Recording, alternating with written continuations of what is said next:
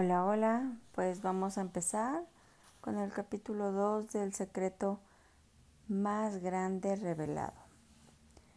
Tan cerca que no puedes verlo, tan sutil que tu mente no lo capta, tan simple que no lo crees, tan bueno que no puedes aceptarlo. ¿Por qué tan pocas personas han descubierto esta verdad? ¿Por qué la mayoría de nosotros desconoce lo que es de verdad? ¿Cómo es posible que miles de millones de personas ignoren algo de tan vital importancia para nuestra felicidad?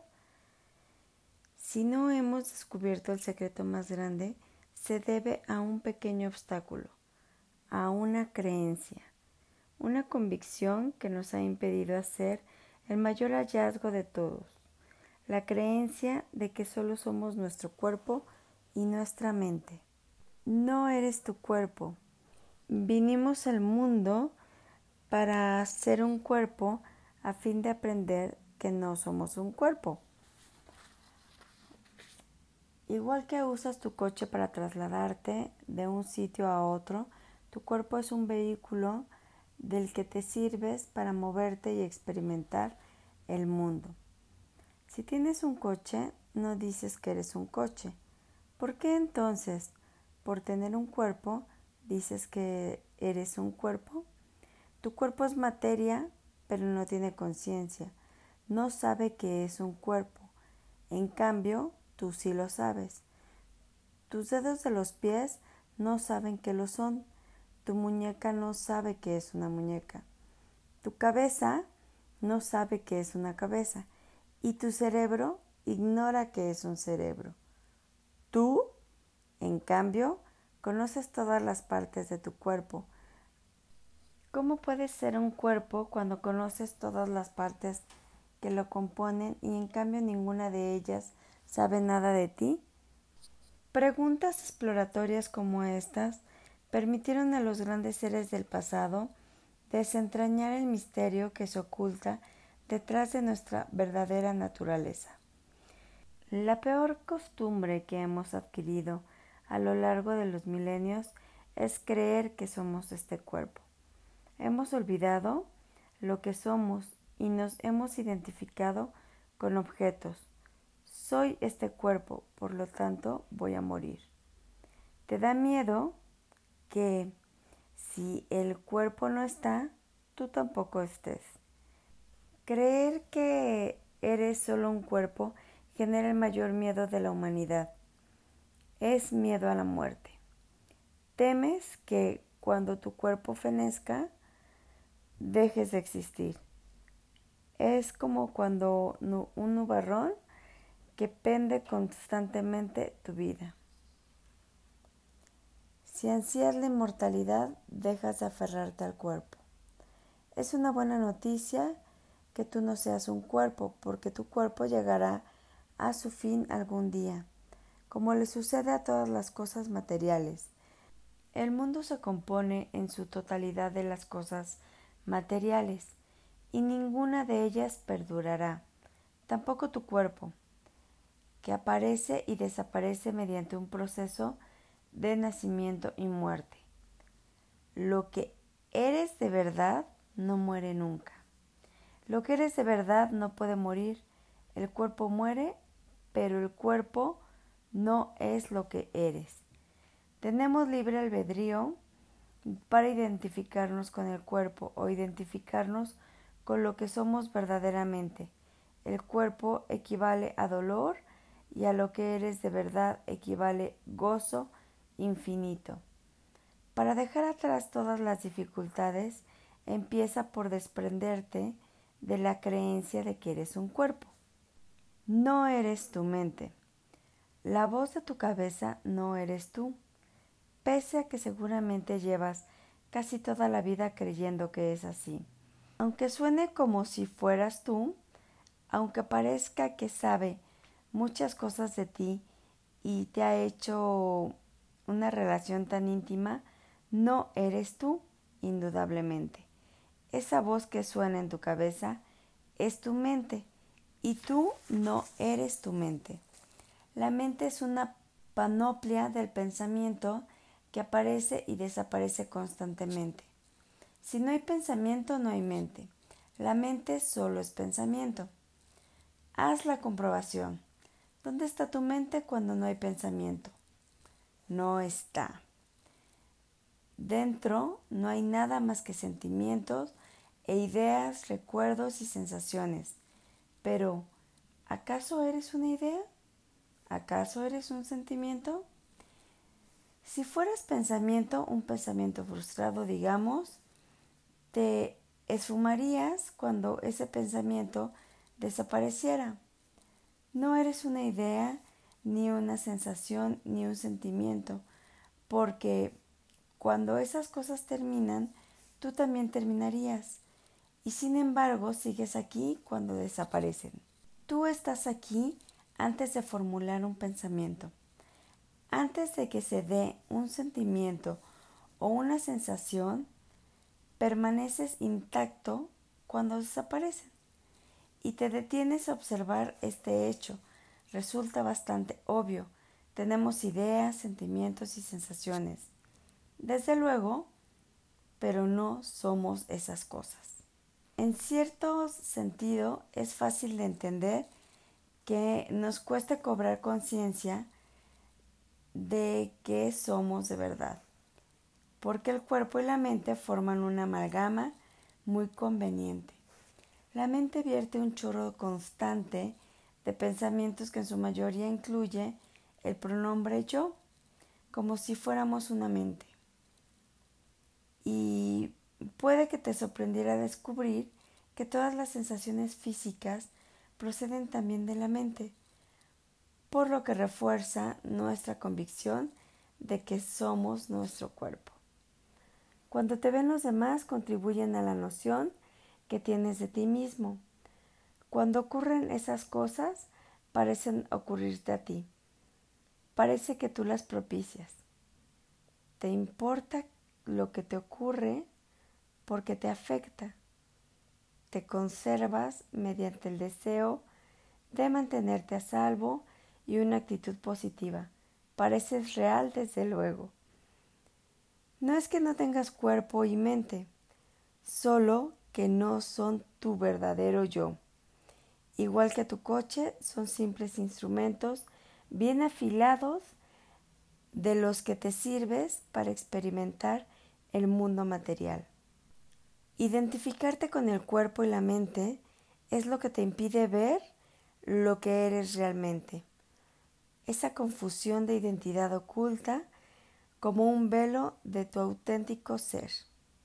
¿De veras eres la persona que crees que eres? Teniendo en cuenta todo el esfuerzo que se dedica a apuntalar el ego, el énfasis en la autoestima, la reputación, los logros, el aspecto físico, los bienes materiales, es un milagro que a veces se dé el despertar. El ego, el yo imaginado, el yo aparente, el yo separado, el yo psicológico, son algunos de los nombres que le han dado los sabios y maestros a esa identidad errónea. Todos estos términos remiten a un cuerpo y una mente que, juntos forman lo que llamamos una persona. Cuando nos referimos a nosotros mismos, solemos aludir a la persona que creemos ser. La persona es lo que experimentas, no lo que eres. La persona no existe, no hay tal cosa. Si dices soy una persona, tienes que decir tal cual. Érase una vez un bebé, un adolescente, un niño y ese devenir llegaría pronto a su fin.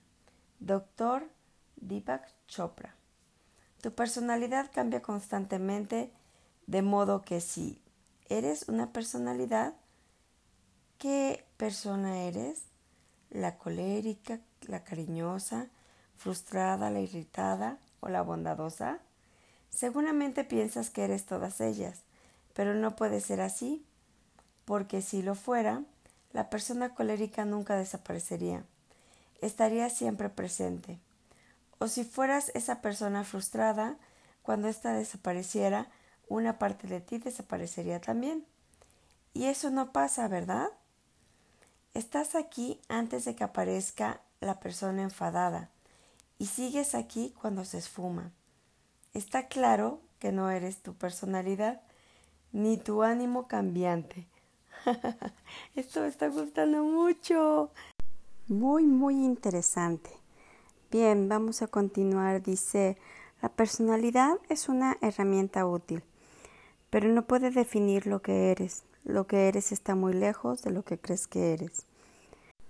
El mayor obstáculo para descubrir la verdad de lo que somos esencialmente es la creencia en que soy un cúmulo de pensamientos, recuerdos, emociones y sensaciones.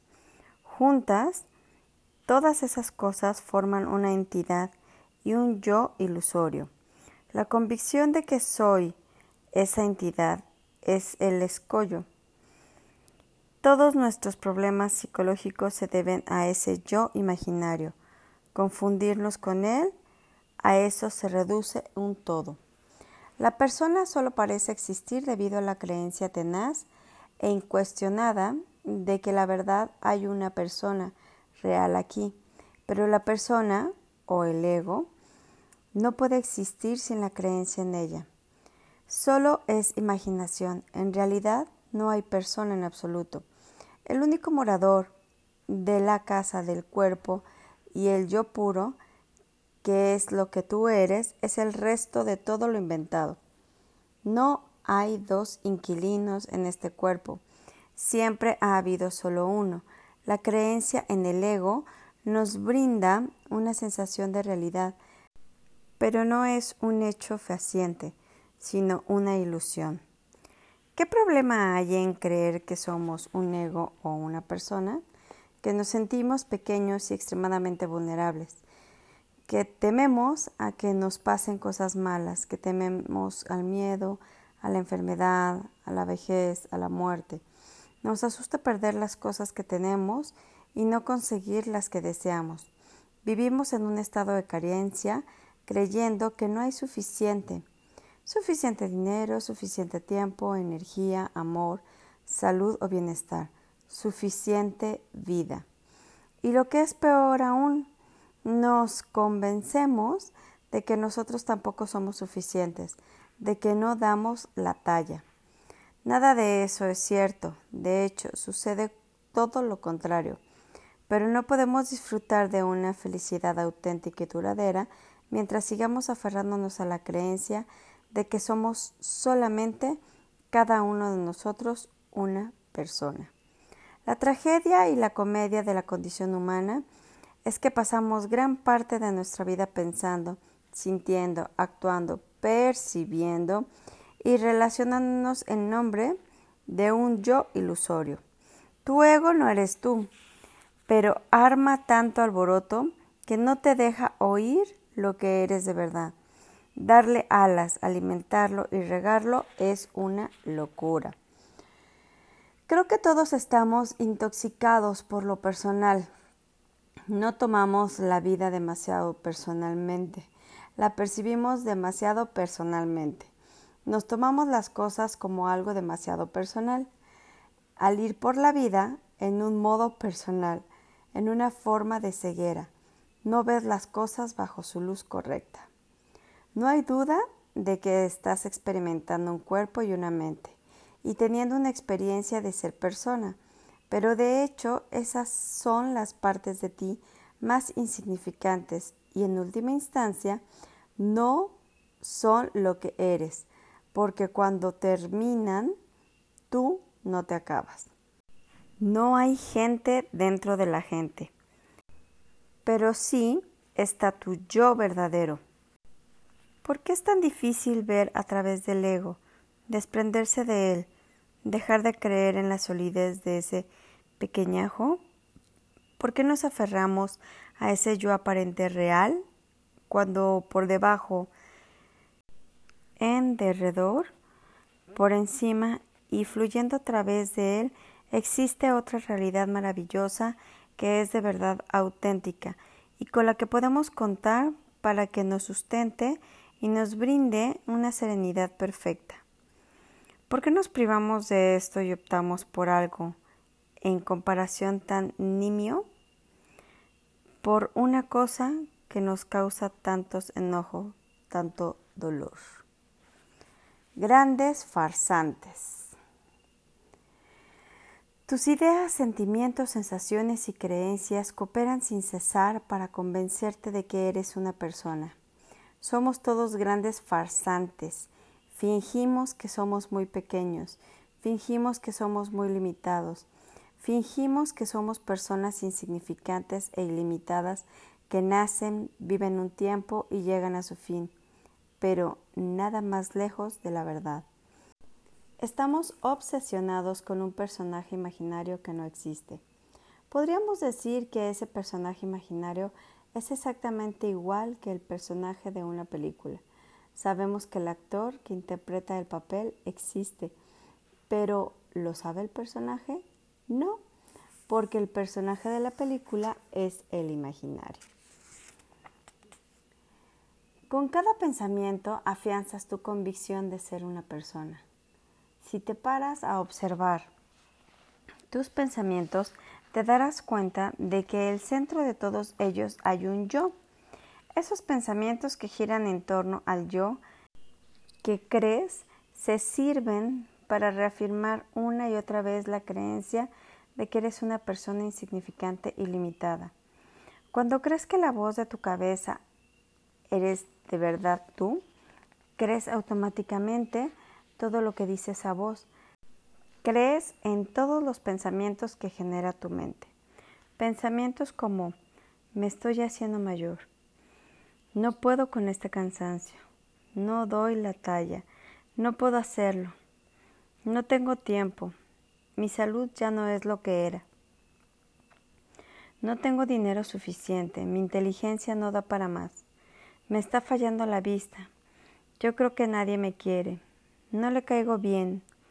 No me lo merezco. Me da miedo a morir. No sé qué hacer.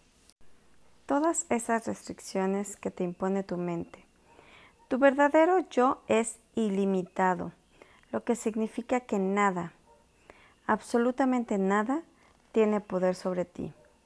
Mi maestra dice que mediante pensamientos limitadores como los que te he enunciado, nos acostumbramos a empequeñecernos, a ser personas insignificantes y ser limitados, y que si abandonamos esa práctica, veríamos la verdad es decir, como somos realmente.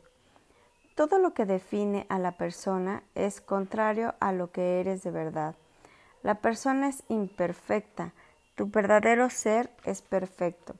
La persona es temporal y limitada, tu verdadero ser es permanente e ilimitado. La persona nace y muere. Tu verdadero ser no nace ni muere. La persona es personal e inestable. Tu verdadero ser es impersonal e inmutable. La persona que tiene estado de ánimo cambiante, tu verdadero ser es la felicidad y la paz constante. La persona está llena de prejuicios y opiniones. Tu verdadero ser todo lo comprende y lo acepta. La persona contrae enfermedades y envejece. Tu verdadero ser no enferma ni se hace viejo. La persona sufre. Tu verdadero ser es libre de dolor y sufrimiento. La persona muere. Tu verdadero ser perdura eternamente. Cambiar infelicidad por verdad. Qué bonito libro. A ver, sigamos. Eh, recuerden que solamente vamos a leer 20 minutos, ¿va? Solo hay un modo de tener una vida dichosa y una felicidad duradera, y es conocer tu auténtica naturaleza. Solo hay una forma de liberarse de una vida repleta de problemas, negatividad y discordia, y es el conocer lo que es la verdad. El verdadero yo es infinitamente grande y glorioso, completo y perfecto, y se halla en un estado de paz absoluta Tú estás cerrado de los ojos a esa verdad al asumir que eres ego limitado. Quítate la venda de los ojos deshazte del ego y vive siempre en gozo, en paz perfecta. Cuando te encuentres a ti mismo, lo tendrás todo. La vida no consiste en resolver un montón de problemillas, porque esos problemillas nunca se acaban. La propia vida nos indica la única cosa esencial que hemos pasado por alto, nuestro ser auténtico e inmutable. La humanidad con su conjunto vive instalada en la idea equivocada de que somos fundamentalmente individuos con un cuerpo, lo que se opone a nuestro verdadero ser. Puede que el relato de nuestra vida esté marcado por la tragedia, pero en realidad no nos acontece tragedia alguna. Esa es, en definitiva, la moraleja del cuento. En este instante en que aprendemos la lección, inclusive el relato cambia para revelarse como belleza, inteligencia y amor. No te aferres a la noción de que el sufrimiento es inevitable. Mientras sigamos profesando esa idea, habrá sufrimiento. En la parábola bíblica, el hombre que se identifica con el cuerpo y la mente es el que construye su casa sobre la arena. Comprende la verdadera naturaleza de tu ser que es edificar tu casa sobre la roca. No hay ninguna búsqueda que sirva para hallar la verdad, porque la verdad ya está en ti, esa eres tú. ¿Cómo vas a buscarte a ti mismo? Lo que sucede es que la mayoría de la gente se pasa la vida apartando la vista de su verdadero ser en vez de mirarlo de frente. ¿Alguna vez has visto una de esas ilustraciones que contiene dos imágenes distintas según las mires? Cuando miras el dibujo por primera vez, ves claramente una imagen, pero no la otra. Lo intentas, pero se te escapa, debido a que tienes la vista centrada en la primera imagen. Para que la otra se revele, tienes que cambiar la perspectiva y relajar ligeramente la mirada. En la famosa imagen de Rubí, al principio ves el perfil de dos personas cara a cara, o bien una copa. Para ver claramente las dos cosas tienes que cambiar tu forma de mirar la imagen. Durante casi toda nuestra vida nos hemos visto desde una sola perspectiva, como un cuerpo y una mente, es decir, como personas individuales. Pero para ver claramente quiénes somos, como sucede con la copa de rubí, debemos cambiar ligeramente de perspectiva. La revelación. Deja que te haga una pregunta muy sencilla. ¿Eres consciente? Tu respuesta debe ser sí, porque de lo contrario no tendrías noción de la pregunta que te acabo de hacer. Permítete que te vuelva a preguntarlo. ¿Eres consciente? Sí, lo eres. Eras consciente siendo un bebé y durante tu infancia, tu adolescencia y tu vida adulta. Has sido consciente toda tu vida. La conciencia ha sido y es la única constante de tu vida. Tu cuerpo cambia sin cesar, tu mente también. Tus pensamientos, emociones y sensaciones varían continuamente. Lo único que permanece inmutable es la conciencia de todo ello. Y esa conciencia es lo que realmente eres. Eres conciencia. Eso eres. Está tan cerca de ti, pero no puedes verlo. Miras al mundo que te rodea a través de sus ojos. Nos han enseñado a creer que cuando decimos yo, nos estamos refiriendo al cuerpo, cuando en realidad yo equivale a conciencia. No eres un cuerpo, una mente ni un cúmulo de pensamientos, recuerdos, sentimientos y sensaciones.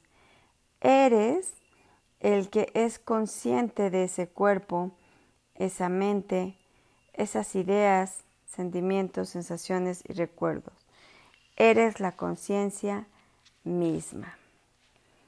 En el instante en el que te encuentras la conciencia, algo dentro de ti la reconoce. Eres consciente de que estás leyendo este libro, eres consciente de los sonidos que te rodean, eres consciente de la habitación en la que te encuentras, eres consciente de tu nombre, eres consciente de tu cuerpo y de la ropa que llevas puesta, de tu respiración y de tus sensaciones físicas, eres consciente de tu paladar, de las plantas de tus pies y de, tus dedos, eres consciente de tu mente, de los pensamientos que cruzan por tu cabeza, en tus sentimientos y tus estados anímicos. De hecho, sin conciencia, no podrías conocer ni experimentar la vida en ninguna de sus manifestaciones. Eres la conciencia que es consciente del todo. La conciencia es lo que es consciente de cada experiencia vital que tienes. No son la mente ni el cuerpo los que son conciencia de la vida. Tú, la conciencia que eres, eres consciente de la mente, de los pensamientos y del cuerpo y aquello de lo que eres consciente que no puede ser tú. El maestro Sailor Bob Adamson señala que sabemos que existimos, de eso no tenemos ninguna duda, pero la única forma de saber que existimos es nuestra conciencia que existimos.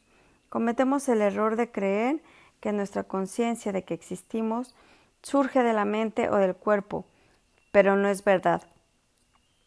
La conciencia de que existimos es que somos verdaderamente, no la mente ni el cuerpo.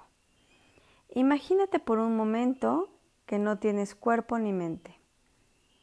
Despréndete del cuerpo, despréndete de la mente, despréndete de tu nombre, despréndete de tu historia de vida, es decir, todo lo que te ha pasado.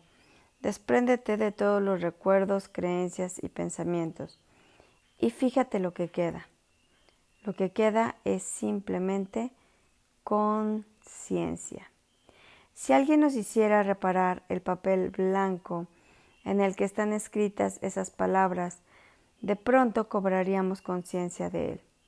De hecho, siempre hemos sido conscientes del papel, pero no nos dábamos cuenta que debido a que teníamos la atención fija en las palabras, la conciencia es como ese papel blanco.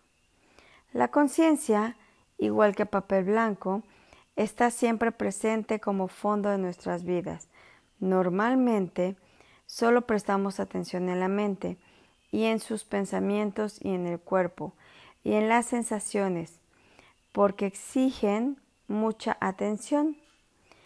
Pero no podríamos percibir la mente y sus pensamientos, ni el cuerpo y sus sensaciones si la conciencia no fuera consciente de ellos. Igual que no podríamos ver las palabras si no fueran porque están impresas en el papel que sirve de fondo. Centra tu atención en el fondo, aunque sea solo un poco, y descubrirás un poco de un nuevo mundo. La conciencia es el elemento más evidente de la experiencia y sin embargo el más ignorado. ¡Wow! ¡Qué interesante! El matiz en el que pasa por alto que la conciencia es lo que nos permite conocerlo todo directamente, pero se da por sentado de que todo nos llega a través de la mente. Por ejemplo, lo normal es decir pienso, pero en realidad, si prestamos atención, nos damos cuenta de lo que sucede es que estamos en la conciencia de estar pensando, de modo que el pensamiento no es lo que eres. Hay algo que es consciente de ese pensar.